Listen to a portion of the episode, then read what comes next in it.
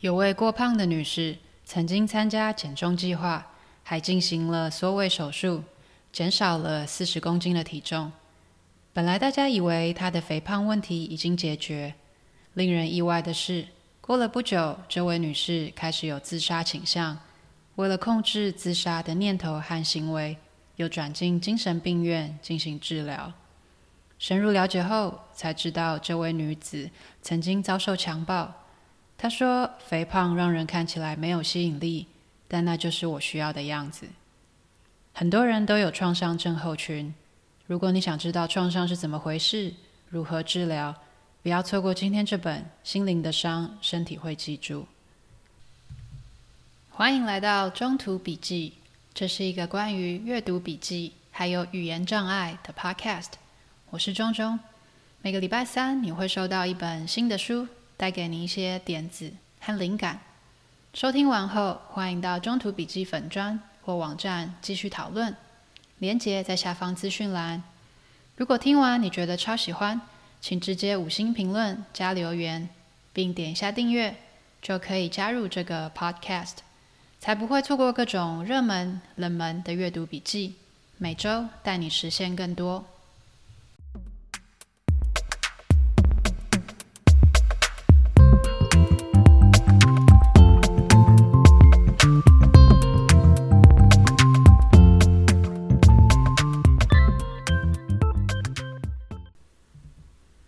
有时候，我们如果错误地把解决方法当成问题，不仅得不到治疗效果，甚至会衍生其他问题。在最一开始的案例中，其实肥胖是女士为了避免再度被强暴而得出的解决方案，但在不了解情况的外人看来，肥胖却是一个待解决的问题。经过手术后，问题看似解决了。其实反而让真正的问题以其他形式表现出来。这本《心灵的伤，身体会记住》是一本探讨创伤症候群的书，从神经科学的角度出发，探讨创伤症候群的人的脑部构造和一般人有什么不同。和许多心理治疗或者脑神经科学书籍最大的不同是，作者可以在感性跟理性中取得非常好的一个平衡点，在描述创伤症候群患者的大脑是如何运作的同时，也能够富有同理心地告诉读者，只有一件事能使治疗创伤的工作成为可能，那就是以敬畏对待患者为了求生存所做的一切努力。如果你还在考虑要不要读这本书，那我想跟你分享一下，看完这本书你会得到什么。你可以认识数种处理创伤的治疗法，你也可以理解创伤在这个世界上其实以各种不同形式发生在许许多多人的身上，自己并不孤单。你也会知道人的潜力无限，会慢慢变好的。如果自己身边有亲密的人，有了这些情况，也知道他们为什么有时候会那么怪。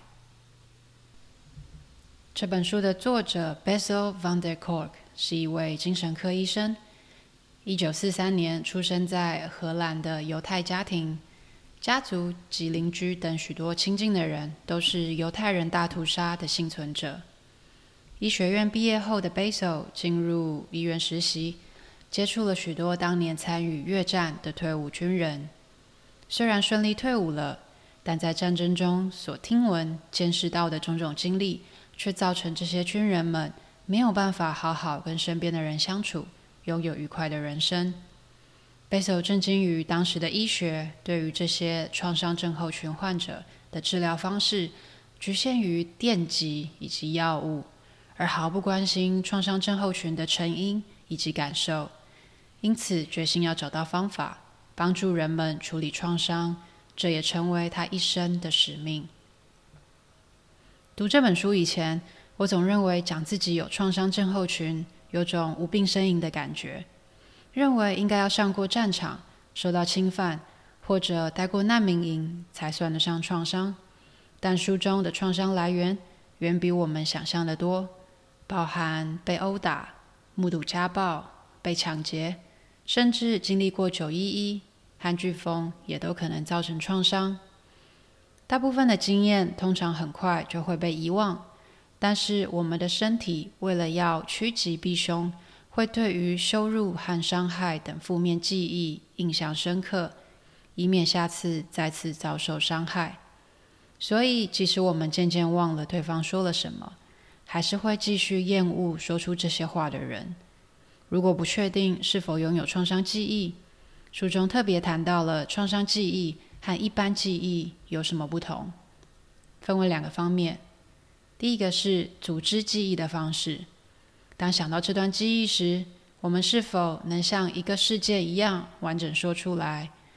譬如在一般记忆中的婚礼，通常会有开头、过程和结尾，而创伤记忆则可能被当事人遗忘，需要经过重新感受自己的治疗后才能够被想起。另一个可能是受创者只能记得细节，譬如气味和伤口。却不记得事件的顺序或其他细节。另一个是身体的反应。当谈到这段记忆时，注意自己的身体有什么变化，例如是否开始口急、胸闷、流眼泪、口渴，或者是呼吸急促。作者将杏仁核比喻为大脑的烟雾侦测器，用来辨识哪些讯号输入和生存相关，譬如烟雾。而额叶就好像是瞭望台，能够看到事情的全貌，明白现在看到的烟雾究竟是房子失火还是食物烧焦而已。这两样东西在大脑里面运作，让我们可以判断现在的情况应该是要战斗或者是逃跑。如果无法抵抗，也逃避不了，就会进入另一个境界，叫做解离，就好像是以第三人称视角。看待发生在自己身上的事情，仿佛这样就感觉不到痛苦了，因为是发生在别人身上的事情。受创者会对于特定的气味、人物、言语、行为，甚至是颜色，有强烈的情绪反应。心理受创的人倾向于把自己的创伤套在身边每件事情上，不太能辨认正在发生的事。例如，走在路上踢到东西。有可能触发退伍军人在战场上的记忆，外显出来的反应是受到惊吓，接着暴怒或者麻木。这是因为他的杏仁核和额叶已经受到影响，会在踢到东西时产生和战场上一样的反应，并激发了压力荷尔蒙和神经系统的反应，造成他冒汗、颤抖、心跳加速。这样敏感的烟雾侦测器非常重要。因为在关键时刻能够救我们一命，但如果时不时发作，也会让自己和别人感到困扰。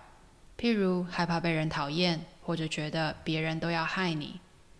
达尔文说，情绪最根本的目的是启动一个让生物恢复安全和身体平衡的动作。例如，生气是为了要对方后退，哀伤是为了要得到照顾和安抚。恐惧是为了警告，这里很危险。但如果我们花费太多精力在处理情绪，就好像在抵抗一个看不见的敌人，也将没有余力去抚育、照顾和付出爱。那么，究竟情绪困扰是天生还是遗传的？经历过重大事件所造成的创伤症候群比较好理解。那青少年呢？许多青少年在童年时期不一定有过负面经验，却显得很失控，例如酗酒、自杀、滥用毒品。如果可以把问题的根源归咎于基因，也许很轻松，因为就可以双手一摊说：“没办法，那都是天生的嘛。”不同于数学公式，近期的研究中并没有某个因为特定基因就会发生某个特定结果这么简单的想法。而更像是由许多基因一起作用而造成的。更重要的是，我们的环境和习惯也可能触发一些生化讯息，使基因变得更敏感或更不敏感。简单来说，生活事件可以改变基因的表现。对此，书书中有一个关于鼠妈妈的实验，让我觉得很可爱。实验发现，幼鼠在出生十二小时内，被母鼠舔它的身体和梳理毛发的程度，会影响脑内回应压力的化学物质。比起比较少被关心的幼鼠，被妈妈充分呵护的幼鼠会比较勇敢，在压力下产生的荷尔蒙也比较少，复原力也更好。而且啊，这种镇定的性格会持续一生。更棒的是，这些幼鼠也拥有比较好的学习和记忆能力，譬如会更知道怎么走出迷宫。所以，作者认为，拥有好的早年经验是儿童不会出现长期问题的关键。即使父母带给儿童的基因拥有高风险，也就是易受性，也能够降低问题的发生率。书中也以另一个猴子的实验得出结论：至少就猴子而言，早年经验对生物的影响跟遗传一样大。如果对于早年经验影响将来出现长期问题，想要看更多，还有另外两本书，我也很推荐，分别是《肠道大脑肠道菌》以及《深井效应》，连接放在说明栏。好消息是，创伤可以被处理。作者说，没有人能治疗战争、虐待、强暴或者任何一种恐怖事件。已经发生的事情也无法倒带，但你可以处理创伤在身心灵留下的印痕。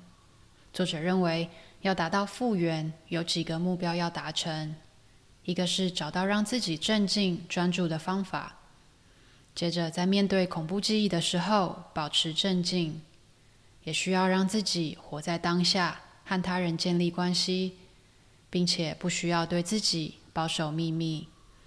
创伤之所以能解决，是因为受创者有能力运用自己的想象力，并重写长久困住他的场景。于是，果断的自我领导行动取代了无助的被动。Bessel 将多年的临床经验汇整成书中的最后一个章节，分享如何使用不同治疗方法帮助个案。治疗方法有以下几种。作者强调，通常不会只用一种方法。而会依据个案的情况，结合几种不同的疗法。它们分别是眼动减敏与历程更新疗法、精神运动疗法、剧场治疗、瑜伽、正念和神经回馈疗法。我想要跟你分享我的实践。在网络上搜寻后，我发现刚才提到的一些疗法也在台湾能够找到。其中最普遍的是瑜伽。各大运动中心都有，台湾正念工坊也有提供实体和线上的课程，我把连结放在文章里面。我则是因缘际会接触了即兴剧场，在上过几次课程后，对于即兴剧场和真实人生经验竟然有如此多相似之处感到惊奇。你有没有在会议时想到一个点子，但话到嘴边又缩回去，因为觉得自己的点子好无聊？很普通，想着再等等吧。等着等着，可能到最后我们什么话都没说。即兴剧的玩法是没有剧本的。玩即兴剧的第一课是接受，接受来自伙伴、观众的各种点子，无论喜不喜欢、擅不擅长。比如接龙说故事的游戏，第一位演员会从观众抛出的点子中挑选一个作为开头。接着，每位演员会承接着上一位的剧情继续表演。在这个过程中，我发现自己其实根本不会去嘲笑、质疑伙伴的点子，而是专注在应该怎么接球、怎么传球。这样的概念对应到真实生活中，就像是在提醒我们先行动，不需要过度的自我审查，要信任无论自己丢出什么，伙伴都会接住。可是有时候真的想不到好笑的故事啊！在一开始接触即兴剧的时候，正常人都会变得僵硬、不知所措，因为担心自己做的表演不好笑，想出来的点子不新奇，因而觉得很不好受。说的再夸张一点，就是觉得自己不被爱。这时候即兴剧教我们赞颂失败。的确，在现实生活中的我们没有办法永远成功。就像会议中提出的意见，不见得每次都被采纳，但这并不代表剧不能继续演下去，生活会因此大乱。相反的，随着和伙伴的互动进展，总是会出现出其不意的一些桥段。这就连接到即兴剧给我的第二个体会，就是接受自己的平凡和无聊。于是，愿意先行动、接受自己的平凡与无聊的我们，开始学会不自责，也不检讨别人，而能够专注在当下，活在当下。我很喜欢即兴剧场带给我的体验，也很期待之后能够接触书中提到的其他疗法。如果对于我即兴剧的经验想要看更多，请点选下方资讯栏的文字连接。书中有一段谈论到许多专业人士在面对案例的时候，由于牵涉到犯罪，总会去质疑事情的真实性，并会试图把讨论带往法律层面。不只要面对他人的质疑，甚至连受创者自己都会怀疑：真的会有人相信我说的吗？我会不会被当成疯子或者骗子？还是我记错了？作者是这么回应的。我从不觉得有理由去质问这些经验的准确性，因为他的经验对他而言是真实的，而我的工作是帮助他在当下处理这些经验。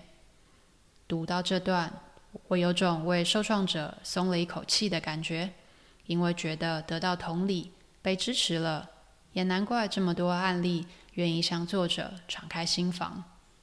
最后，我想要将书中令我印象深刻的话分享给你。理解自己为何有某种感觉，并不会改变你如何感觉，但可以使你不会任由这些强烈情绪摆布。即使我们对于曾经发生过的事情无能为力，也无法将时光倒转，但至少确定，我们可以经由自己的努力和他人的协助，重新感受身体，和自己展开对话。并且学会和情绪共存，不再被挟持。希望今天这集有帮助到你。如果想看文字版，连接在说明栏，请按赞加订阅，我会持续与你分享。那我们下次再见。